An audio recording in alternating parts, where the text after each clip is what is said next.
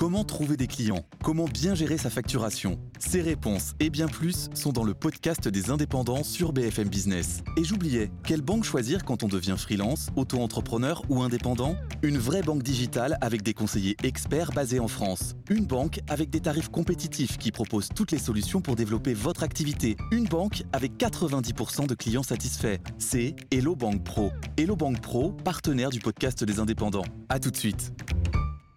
Il y a quelques années, on les tapait soigneusement sur nos claviers, alors désormais Google nous y redirige bien souvent, ils paraissent anodins, mais en fait ils représentent un vrai enjeu économique, parfois politique, voire géopolitique, les noms de domaine. Mais au fond, c'est quoi un nom de domaine? Comment ça marche? Qui s'en occupe vraiment? Bienvenue dans Métadonnées, le podcast qui va vous faire comprendre le numérique, ou au moins, on l'espère, vous convaincre qu'il faut comprendre le numérique.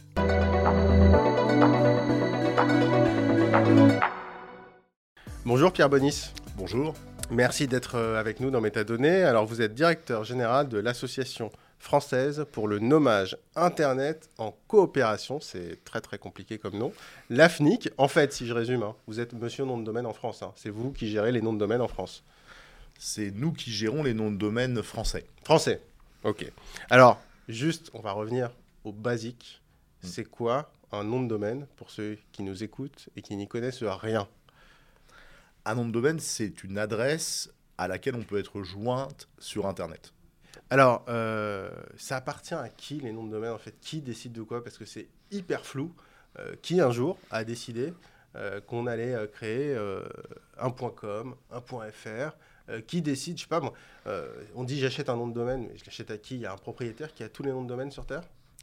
Alors non, heureusement d'ailleurs, mais, mais alors qui C'est un monsieur qui s'appelle John Postel. Ok, donc c'est vraiment une Euh, personne. C'est vraiment une personne euh, qui a écrit ce qu'on appelle une RFC, euh, c'est-à-dire une, une forme de règle euh, de protocole informatique euh, dans les années 70, 80. hein, euh, Donc, au début du, Euh, web. au- au- à- bien avant le web, même au début d'Internet, Oui, oui, finalement, euh, le point .fr, pour vous donner une idée, ça existe depuis 86. Ok, oui, donc alors, c'était pas très connu en 86, hein, mais euh, et, et ce monsieur, donc, il a écrit des règles et, et il a dit euh, euh, bon, mais tiens, en fait, je vais euh, euh, faire des catégories de noms de domaine. Je vais dire que le .com, c'est pour faire du commerce, par exemple.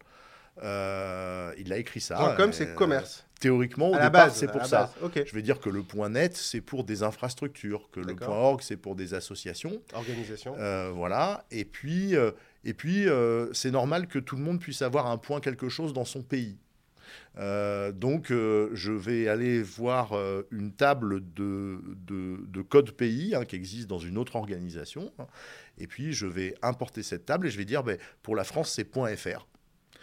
Juste, il avait quelle légitimité ce- ce- pas plus personne que celle d'avoir inventé le protocole. Et en d'ailleurs, fait, à l'époque, C'est lui qui a inventé le protocole, voilà, donc c'est lui qui a décidé voilà. comment ça allait se passer. Et il aurait pu rester tout seul dans son bureau et personne n'aurait. Bah oui. Il aurait pu se passer que personne ne l'utilise, son protocole. Il se trouve que là, aujourd'hui, il y a à peu près 5 milliards de personnes qui l'utilisent. Donc, du coup, cette description qu'on peut trouver sur Internet et qui est vraiment une description de protocole informatique fait quasiment loi, euh, de fait, depuis, euh, depuis cette époque-là. Et puis, pour la petite histoire, euh, à qui il a délégué la gestion, finalement aujourd'hui, il s'en occupe pas. euh, il s'en occupe plus, il, il est décédé, Il est décédé John Postel. Après, il y a euh, à qui il en a dé- délégué la gestion? À des gens qu'il connaissait. Et donc, par exemple, pour le point .fr, il avait des amis euh, qui travaillaient à l'Institut national de recherche en informatique, euh, euh, à L'INRIA. qui est qui est au fait l'ancêtre, enfin, qui nous a incubés à l'AFNIC euh, avant qu'on prenne notre indépendance. Il connaissait quelqu'un, il a dit, bah dis donc, toi je te connais, t'es sérieux, tu t'occupes d'informatique, est-ce que tu veux pas t'occuper du point .fr Juste en, en gros, vous nous expliquez qu'à la base, Internet, c'est une bande de potes. quoi. À peu près. C'est-à-dire qu'il y a 40 ans, il y a une bande de potes qui a créé un protocole euh, et qui s'est dit, euh, dans chaque pays, euh, on va utiliser ce protocole, sauf qu'entre-temps, bah, maintenant, il y a toute la planète qui utilise ce protocole, donc ça peut plus être géré par une bande de potes. Tout à fait. Et alors, du coup, maintenant, qui gère ça? Alors maintenant, ça se fait de manière décentralisée, parce qu'il ne faut pas oublier qu'Internet, c'est décentralisé. hein.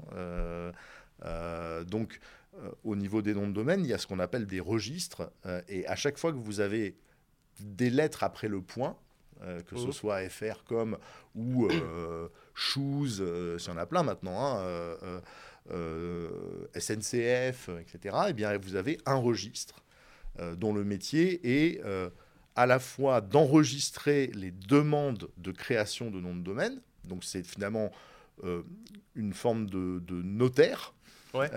quelque part, on va dire, et c'est ce que nous faisons à la Donc, FNIC. ça, c'est vous. Ça, c'est nous. Euh, le registre. Il y a et- des AFNIC dans chaque pays. et il y a des AFNIC dans chaque pays, plus ou moins. Euh, et puis il y a des AFNIC qui ne sont pas liés à des pays, hein, et des registres ne sont pas liés à des pays, puisque précisément les, grands, les grandes extensions qu'on dit génériques, comme net, org, etc., ne sont pas liées à un pays. Donc, euh, donc elles, sont, elles sont dans un pays. En général, ce n'est pas, difficile à trouver, elles sont forcément aux États-Unis, mais, mais elles couvrent le monde entier. Et donc ce registre-là, son rôle, qui est d'ailleurs décrit hein, dès le début par John Postel, c'est donc ce rôle de notaire, à qui ça appartient pour combien de temps?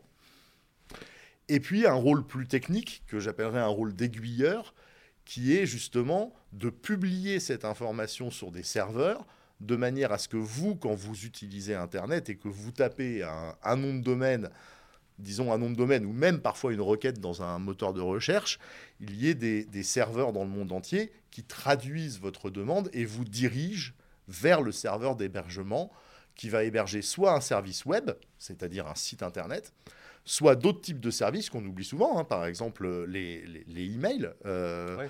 euh, c'est d'autres types de services, c'est d'autres protocoles, mais qui sont eux aussi liés au nom de domaine. Donc voilà, le registre, c'est le notaire et l'aiguilleur. Et c'est aussi, dans un certain nombre de cas de figure, ce qui est le cas pour la FNIC euh, et le .fr, euh, l'organisme qui va gérer des conflits entre les utilisateurs de noms de domaine et qui va édicter des règles d'utilisation de ces noms de domaine en disant, par exemple, pour le .fr, que euh, il faut habiter sur le territoire de l'Union européenne pour en avoir un, par exemple. Juste une- pour avoir une idée, euh, si je veux un nom de domaine, ça, ça coûte combien d'ailleurs? Alors ça va dépendre, de, ça va dépendre beaucoup de qui vous le vend. Euh, je suis désolé de cette...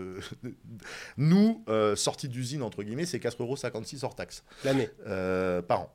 Et ça, ça Euh, va chez vous Euh, Pour, euh, vos frais de voilà, fonctionnement. C'est-à-dire que quand vous allez euh, acheter un nom de domaine, c'est jamais à nous que vous allez l'acheter en direct, D'accord. puisqu'il y a une séparation. euh, Il y a des bureaux d'enregistrement qui vendent les noms de domaine, qu'on va appeler, globalement, c'est les hébergeurs que vous connaissez, qui peuvent être Orange, OVH, euh, Gandhi, euh, GoDaddy, enfin toute une Donc série ça, c'est les Donc c'est eux hébergeurs. qui vous vendent. C'est- eux qui ont les serveurs sur lesquels on va mettre notre site. Alors oui, la plupart du temps, mais à la limite, ils pourraient même ne pas l'avoir. C'est-à-dire que ils vont, ils vont vous vendre le nom de domaine. Vous pouvez acheter un nom de domaine pour ne rien en faire. C'est un peu dommage, mais enfin, limite, vous pouvez si vous voulez. Alors, juste, Euh, et donc eux, après, ils vont vous le vendre soit au prix où nous on les vend. C'est-à-dire 4,56 euros hors taxe, parce qu'ils vont vous vendre d'autres choses à côté, Mm. justement de l'hébergement, du site, Oui, donc un prix etc. un Soit ils vont euh, valoriser le nom de domaine lui-même. C'est souvent le cas d'ailleurs des spécialistes de la propriété intellectuelle qui vont vous dire il faut réserver ces noms de domaine, c'est important pour protéger telle marque, etc. Qui vont vous les vendre plus cher. Euh, C'est les mêmes, hein, mais qui vont les- vous les vendre 40 ou 50 euros parce que derrière, ils vont avoir. Euh, la valeur ajoutée qu'ils vont vous apporter, c'est de la surveillance de marque, etc. Donc, ça dépend complètement des prestataires que vous prenez. Globalement, pour la FNIC, c'est 4,56 euros par nom de domaine et par an. Et, et on est une association à but non lucratif, donc au fait, c'est, on ne verse pas de dividendes. Si on prend cet argent-là, c'est pour pouvoir réinvestir dans les infrastructures du point .fr. Et le surplus, d'ailleurs, c'est reversé à une fondation qui, elle, fait euh, des actions avec la Fondation de France de, d'inclusion numérique sur le territoire. D'accord. Euh, Oui, parce que voilà le euh, dans la FNIC, c'est association. Oui. C'est pas une, une- pas une entreprise commerciale. C'est une association qui a une concession de service public, c'est-à-dire que tous les 5 à 10 ans, on est remis en concurrence par l'État. Jusqu'ici, tous les 5 à 10 ans, on gagne, donc on est super content.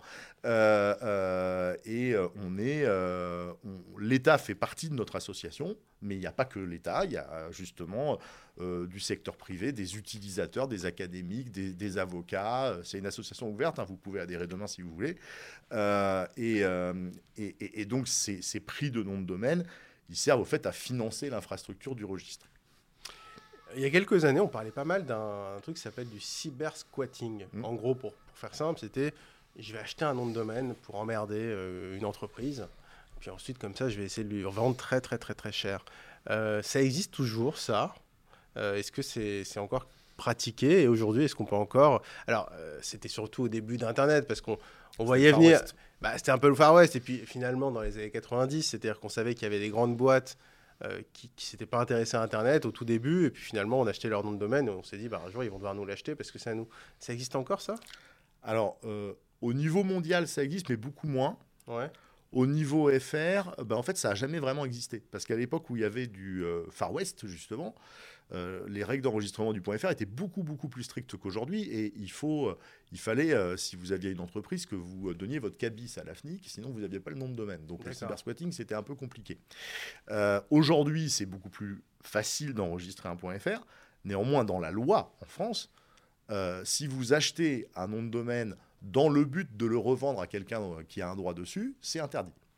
Alors évidemment, il y en a qui passent entre les mailles du filet, mais ça me permet de dire à toutes les personnes qui, verraient le nom de leur entreprise euh, euh, enregistré en .fr et euh, qui aurait quelqu'un qui leur dirait je te le revends à 20 000 dollars si tu veux. On peut se protéger contre ça. Ah bah il suffit de nous appeler. Ah et, et, là pour 3, pour 250 euros, on, vous fait une procédure de résolution de litige hein, qui dure deux mois et vous le récupérez sans aucun problème. Enfin, je veux dire, deux mois parce qu'il faut qu'on demande à, la personne en face de, se défendre. Elle peut dire, ben oui, mais moi, je suis désolé, j'ai aussi enregistré cette marque dans une autre classe, donc j'ai le droit, etc. Mais si c'est du pur cybersquatting, il n'y a strictement aucun problème. On fait plusieurs centaines de résolutions de litiges par an. Et à chaque fois, euh, ben, la personne qui, euh, qui s'est fait euh, voler quelque part son nom de domaine pour qu'on lui revende, le récupère gratuitement. donc, donc vous pouvez en fait retirer un nom de domaine à quelqu'un ah oui, oui, on peut le faire euh, et on le fait euh, quasiment toutes les semaines. Et au niveau mondial, du coup, qui s'occupe de nos domaines Est-ce que tout ça, c'est supervisé au niveau mondial? On parle, du, on parle beaucoup de l'ICANN. De l'ICANN, oui, tout à fait. Ça, voilà, expliquez-nous un peu ce que c'est. Alors, l'ICANN, il y a, y, a, y, a deux, euh, il y a deux dimensions. Il y a une dimension, effectivement, de régulateur. Mais alors, il régule, il nous régule pas nous. il régule que les grandes extensions mondiales, comme NetOrg, etc. Et alors pour ces grandes extensions mondiales, ils édictent des règles qui sont édictées euh, comme nous on édicte les règles du point .fr, c'est-à-dire en prenant en compte l'avis de toutes les parties prenantes, etc. Et donc ils créent des contrats euh, qui après sont des contrats qui obligent euh, ces extensions. Donc cette partie-là, elle ne concerne que les génériques, elle ne concerne pas les noms de domaines pays, elle ne concerne pas le point .fr. Nous on est totalement indépendant notre régulation, c'est la loi française. D'accord. Euh, et puis il y a une autre dimension dont on dépend tous plus ou moins, qui est la dimension purement technique, on va dire de gestion de la racine du système des noms de domaine. C'est-à-dire tout brancher ensemble, quoi. Voilà, c'est-à-dire qu'au fond, ce que nous nous faisons en France avec le point .fr, euh, la racine du système, YANA, ça s'appelle YANA, le fait euh, pour, euh, pour les extensions. En d'autres termes, si on reprend BFM, BFM TV, alors sinon c'est du .com, alors BFMTV.fr. Disons BFMTV.fr. Euh, si on prend BFMTV.fr, si vous êtes, si vous voulez aller sur le site de BFMTV.fr, vous allez passer par les serveurs de l'AFNIC qui vont dire BFMTV.fr, c'est là-bas. Et qui vont vous diriger vers ça. Mais avant cela, en fait, vous allez passer par la racine, théoriquement, hein, et la question que vous allez poser, que votre machine va poser, c'est où est le point .fr On commence d'abord. En fait, on commence, par la, on commence par la fin. Voilà. Enfin, oui, on commence par la fin. C'est-à-dire qu'on dit d'abord chercher parmi les points .fr et puis ensuite parmi les points .fr, je veux BFM TV. Voilà. Et donc la première question que vous posez, c'est où est le point .fr Qui c'est qui le gère? Et eh Oui, c'est plus rapide. Euh, euh, plus et, donc, de faire un et donc la racine de l'internet va dire, ah ben c'est l'AFNIC qui le gère. Et après, euh, vous allez interroger l'AFNIC qui va vous dire et eh, BFM TV c'est là-bas. Donc vous voyez bien que la racine, c'est le même principe que le registre, sauf que au lieu d'avoir des noms de domaine complets dans la racine, vous avez que les extensions à droite qui disent FR c'est l'AFNIC, DE c'est DENIC, etc. etc., etc. Et donc cette gestion-là, qui n'est pas très compliquée techniquement, hein, parce que c'est finalement un fichier. On dit juste euh, quel, quel, registre faut ouvrir. Quoi. Voilà, c'est ça. Et où il est, ça c'est une, on va dire, c'est un sous-ensemble de l'ICANN qui le gère, avec des règles de gouvernance qui sont beaucoup plus strictes et euh, parce qu'il ne faut pas casser la racine, sinon ça va poser des problèmes. Euh, et donc ça, c'est un rôle de l'ICANN qui est très important, euh, qui est très technique. Et nous, finalement, dans les relations que nous avons avec l'ICANN, c'est surtout sur ce rôle-là, au fait, qu'on interagit. Parce que ces adresses, ces fameuses adresses vers lesquelles on va, que ce soit d'ailleurs pour bfmtv.fr ou pour nous-mêmes, elles changent. Euh, vous changez vos serveurs, vous changez vos, vos, euh, data centers, et, donc Les numéros... et donc il faut les mettre à jour. C'est-à-dire que le même euh, bfmtv.fr va rediriger un jour vers un numéro, et ce numéro peut changer si on change de serveur. Bien sûr. et donc c'est ça la dynamique de la chose. Hein. C'est pas, c'est là que, que, que, que, la comparaison que je faisais au début avec les adresses postales est n'est pas tout à fait exact parce que vous ne changez pas l'adresse de votre maison tous les 10 jours. Par contre, l'adresse de votre serveur, ben, vous pouvez le changer très souvent euh, parce qu'il peut tomber en panne, parce que vous changez de prestat, etc. Donc pour nous, il faut toujours que ça pointe vers le bon numéro finalement. Et donc, il faut nous informer on change dans la base, et c'est pareil pour la, pour la racine de l'Internet. Alors du coup, j'ai une question, parce qu'on parlait de géopolitique. C'est là où je trouve qu'on y vient un peu. Parce que euh, donc il y a cette, cette organisation, l'ICANN, avec cet aiguilleur qui va nous dire, je veux aller sur un site, alors c'est quoi? C'est en France.fr, c'est en Espagne.es. Et ensuite, on va chercher. OK, si c'est en Russie.ru, par exemple, en ce moment, avec euh, la guerre en Ukraine, euh, parce que l'ICANN, c'est aux États-Unis, mhm. est-ce qu'il n'y a pas un problème quand même de dépendance? Est-ce que demain, l'ICANN ne va pas dire tiens, on va sanctionner la Russie, on casse le point RU, on ne redirige plus personne vers le point RU et la Russie n'est plus joignable? Alors c'est une question très importante. Est-ce que c'est possible techniquement? Oui. Est-ce que c'est probable politiquement? Moi, je m'avance un peu en disant non, parce que euh, euh, c'est jamais arrivé. Pourtant, il y a des guerres. Hein, il y a plein de choses qui ne euh, sont jamais arrivées qui arrivent. Mais il y, a, il y a un truc qui est arrivé quand même depuis l'avènement de l'Internet, c'est les guerres. Hein, veux dire que c'est pas la première fois. Les relations entre les États-Unis, par exemple, et l'Iran, sont pas au beau fixe depuis une vingtaine d'années. Non, mais en gros, la question, c'est est-ce que c'est pas euh, problématique que tout puisse être décidé aux États-Unis Alors, tout n'est pas décidé par les États-Unis. Ça, c'est une première chose. Il y a une réforme de l'ICANN. Mon prédécesseur à la tête de l'AFNIC, Mathieu Veil, avait piloté cette réforme d'ailleurs, euh, qui, euh, qui a mis en place euh, une coordination une supervision de la racine qui n'est plus celle qu'elle était il y a 10 ans, qui était juste une coordination une supervision du gouvernement américain. Maintenant, ce n'est pas le gouvernement américain qui le fait. Évidemment, la racine, elle est quelque part. je veux dire, tant qu'on ne l'aura pas mis sur Mars, elle sera forcément sur un pays. Euh, mais la, supervision, ben, ce n'est pas une supervision du gouvernement. C'est une supervision euh, qui est faite avec plusieurs acteurs. D'ailleurs, même nous, euh, AFNIC, on fait partie d'un groupe qui participe à cette supervision-là. Donc il faut qu'il y ait plusieurs types d'acteurs qui soient d'accord pour prendre ce type de décision. Et au fond, la question a été posée au PDG de l'ICANN au début de la guerre d'Ukraine par le ministre ukrainien de, de l'information. Et la réponse du PDG de l'ICANN, a été de dire notre mission est de faire fonctionner Internet. Pas de le faire dysfonctionner. Voilà. Donc, euh, pour le reste, adressez-vous au Conseil de sécurité, etc. Ce n'est pas un problème de morale, mais nous, si on prend une décision qui coupe l'Internet, quelque part, on est en faute professionnelle. Notre métier, c'est de le faire marcher. Donc, il y a, à ma connaissance, jamais eu de retrait de la racine dans une logique, euh, je dirais, euh, euh, de, conflit international, quelle que soit d'ailleurs la validité des arguments des gens qui le demandent. Euh, et, aujourd'hui, c'est vrai pour les noms de domaine comme pour les adresses IP, parce que les adresses IP, ça s'attribue aussi. La même demande a été faite euh, par. L'adresse IP, c'est la suite de chiffres. Voilà, à l'organisme qui attribue les adresses IP, de ne plus attribuer des adresses IP à la Russie, le nom de domaine euh, fonctionnerait, mais elle renverrait vers une suite de chiffres qui ne marche qui plus. ne marche plus, et puis on ne pourrait plus développer Internet. Et la réponse a été exactement la même de la part de cet organisme qui est à Amsterdam et qui, en plus, là pour le coup, pour euh, l'attribution de la IP sur la zone Europe qui va de l'Atlantique à l'Oural, hein, donc euh, qui, couvre la Russie, est bien en Europe, donc qui est dans un pays qui a, qui a des sanctions vis-à-vis -vis de la Russie. Et la réponse a été la même. La réponse a été, mais nous, notre boulot, c'est de faire fonctionner Internet. Donc, euh, on continuera à attribuer des adresses IP à la Russie. Ça n'a rien à voir avec le fait qu'on soutienne ou qu'on ne soutienne pas euh, euh, le régime, etc. C'est que c'est notre métier. Il y a une actualité des noms de domaine ces derniers jours, justement. C'est avec le drame de, l'assassinat de la, de la petite Lola. Mm. il y a un parti Reconquête d'Éric Zemmour qui a été justement très critiqué parce qu'il a acheté des noms de domaine euh, Manif pour Lola, par exemple, qu'il a souvent on dit voilà, il a été accusé d'avoir préempté ses noms de domaine. Est-ce que si un jour, alors là c'est un cas très spécifique, mais par exemple, euh, si la famille de Lola vient vous voir et disant écoutez, non, euh, je ne veux pas qu'un parti politique reprenne ce nom de domaine, est-ce que vous, à l'AFNIC, vous pouvez dire ok, je retire le nom de domaine à ce parti? On peut, je ne sais pas vous dire si c'est ce, la décision qu'on prendra à la fin, parce que c'est une procédure de résolution de litige.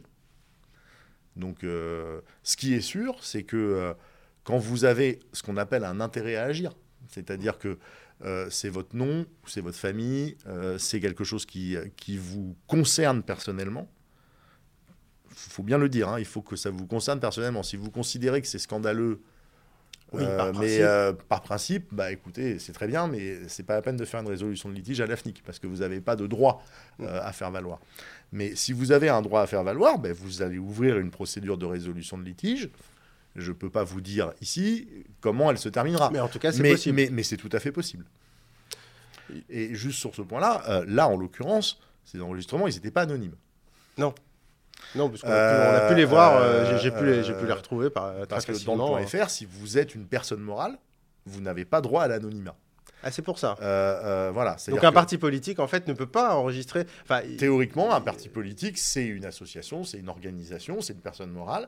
Donc, on publie ces ils n'auraient pas pu le faire discrètement, Voilà. on va dire. Pas secrètement, Euh, mais après, discrètement. Comme d'ailleurs, parti politique ou même entreprise, ça arrive que vous ayez finalement de l'anonymisation, pas forcément pour des raisons euh, de, de, de vouloir cacher les choses. Je vous donne un exemple très simple. Vous êtes dans une PME, euh, vous euh, enregistrez le nom de domaine de, ou vous êtes un artisan de, votre, de votre boulangerie. et vous dites à votre fils, parce que vous n'y connaissez pas grand-chose, dé- débrouille-toi, fais-le. Bah, votre fils, il va enregistrer le nom de domaine à son nom, parce que c'est comme ça qu'il fait. Et, et, et c'est pas pour cacher, mais comme il va l'enregistrer à son nom et c'est une personne physique, ça Oui. sera anonyme. Voilà. Il y a beaucoup d'anonymisation qui viennent de là, en fait, qui viennent simple du, procédure. de- du fait que les gens disent ah ben oui, mais c'est moi qui le fais, donc je mets mon nom. Euh, et si vous mettez votre nom et pas le nom de votre boîte, Oui, bah, vrai. nous on va dire c'est des données personnelles, donc c'est anonymisé. Donc c'est pas euh, tous les gens qui sont, j'entends ça parfois, hein, on dit il y a des gens qui se cachent derrière l'anonymat. Voilà. Non, l'anonymat c'est euh, le respect de la loi informatique et liberté, et c'est très bien pour plein de gens. Si vous prenez un blogueur euh, euh, alors évidemment, on est en France, on n'est pas en dictature, mais vous imaginez bien que prenez un blogueur dans, une, dans, un pays qui est, qui, est- qui- qui- qui n'est pas tendre avec les opposants, euh, qu'enregistre un nom de domaine en .com, par exemple. Bon. Si le .com commence à afficher partout son adresse, son nom, son prénom et son numéro de téléphone, il va peut-être avoir des problèmes. Donc, euh, donc il est très content que le .com anonymise euh, ces données. Mais maintenant, si la police va voir le .com, peut-être pas la police d'une dictature euh, qui n'est pas un Oui, état par de exemple, droit, je sais pas, moi, et j'ai un... dit je veux la levée de l'anonymat, bah, peut-être que le .com le fera. Mais certainement pas par défaut. euh, et il y aura des avocats du .com qui diront est-ce que je peux le faire ou est-ce que je ne peux pas le faire Ils pourront décider de ne pas le faire. Bien sûr. Si j'ai un blo- une blogueuse féministe iranienne qui dépose, alors qui va pas du coup déposer le point... Théoriquement, elle ne pourra pas déposer le .fr, sauf si elle est en non, France. en point .com par exemple. Mais si Et elle vit coup- en France, elle peut le faire. Elle peut D'accord. enregistrer un .fr. Et à ce moment-là, vous, vous pourrez dire euh, aux autorités iraniennes, non, je ne vous dirai Ah bah pas. alors ça, c'est à peu près sûr. Euh, Il n'y a strictement aucune raison. Il faut avoir un intérêt à agir. Oui, bien sûr. Euh, L'intérêt à agir euh, pour lever l'anonymat, je voilà, je ne vois pas tellement euh, quel serait l'intérêt à agir euh, de, de- Et d'ailleurs, que ce soit les Iraniens ou les Américains, je veux dire, on est sous le point .fr. Donc si j'ai des autorités non françaises, voire non européennes, qui viennent demander la levée d'anonymat sur un nom de domaine, euh, Vous les enverrez balader. bah, c'est ce que c'est ce qu'on fait déjà Oui, d'ailleurs. c'est ce que vous faites. Hmm. Vous parlez juste très rapidement les chiffres. Donc on a 4 millions de noms de domaine en, en- en France? Presque. Presque 4 Euh, millions Non, 4 noms de domaine en point .fr. En fait, En- il y a en beaucoup de .fr. de domaine euh, qui ne sont pas enregistrés en Et, cha- point et .fr. je sais pas, moi, chaque semaine, vous en avez combien? Vous enregistrez combien de noms de domaine chaque semaine À peu Euh, près, pour avoir une idée? En, en création, c'est-à-dire Ouais. en nouvelle création, on est sur un trend en ce moment de, de, de euh, 1000, 1000, 2000 noms de domaine en plus par semaine. D'accord. Et alors, une dernière question, bon, un peu provocante, mais euh, aujourd'hui, qui utilise encore les noms de domaine avec Google? Est-ce que ça sert encore à quelque chose pour le grand public? Moi, quand je, veux, quand je veux aller sur un site, Ouais. bah, je tape le nom du site sur Google et puis je clique. J'utilise plus le nom, de- le nom de domaine. Alors en fait, vous l'utilisez. Mais Oui, vous- enfin, Google euh, l'utilise, euh, mais... Si votre question c'est qui utilise la barre d'adresse, c'est pas pareil que qui Ouais. utilise les noms de domaine. Parce que Google, euh, si vous enlevez les noms de domaine, euh, d'ailleurs, déjà, si vous enlevez les noms de domaine, Google, vous y, vous y accédez pas parce que c'est google.fr. Bon, euh, donc tout le monde utilise les noms de domaine. C'est vraiment une infrastructure de base de l'Internet. Euh, après, qui s'en sert pour aller chercher, etc. Bon, d'abord, il y a pas mal de gens qui ont des bookmarks. Quand vous faites des bookmarks, ça s'appelle chercher des noms de domaine. hein, qui- favoris. et par ailleurs, euh, oui, effectivement, il y a, y a- y a une montée depuis très longtemps hein, en puissance de. euh, je, je- je confonds la barre Google avec la barre d'adresse. Mm. Malgré tout, on fait des études. hein. On voit bien que, par exemple, le point .fr n'a pas la même valeur dans le regard des gens en termes de proximité, de confiance, etc., que le .com. Ça veut bien dire que même s'ils ont tapé dans Google au début, quand ils vont aller sur un site et qu'ils le voient en .com rassure. ou en .fr, Ça rassure. euh, ils ont une lecture de ce que ça veut dire. Si vous allez sur un site euh, .gouv.fr, c'est pas pareil que si vous allez sur un site .xyz. Enfin, je veux dire, donc, donc il y a une valeur derrière ça quand même qui existe. Et moi, je recommande, vous allez dire que je prêche pour paroisse, mais je recommande, recommande quand même de regarder assez régulièrement euh, ce vers quoi on va. Parce que c'est aussi une manière d'éviter les phishing et c'est une manière d'éviter Mm. les arnaques. Donc c'est une forme de Euh, label. euh, c'est pas une garantie, Mais ça, ça pas donne une un garantie, indice. mais en tout cas, vous pouvez avoir ce qu'on appelle des signaux faibles. C'est-à-dire que euh, si je veux aller écouter les podcasts de BFM TV et que euh, je suis dirigé vers bfmtv.shoes, je peux me douter que euh, Ça peut-être pas les bons podcasts. Ça va pas être les bons podcasts. Donc ça veut quand même dire quelque chose. Maintenant, effectivement, c'est beaucoup plus rapide de passer par un moteur de recherche que de taper tout le nom, et c'est normal. Pierre Bonis, merci beaucoup d'être venu nous voir dans Métadonnées. On espère que ça a pu éclairer nos auditeurs sur ce que c'est qu'un nom de domaine. Merci beaucoup de m'avoir invité.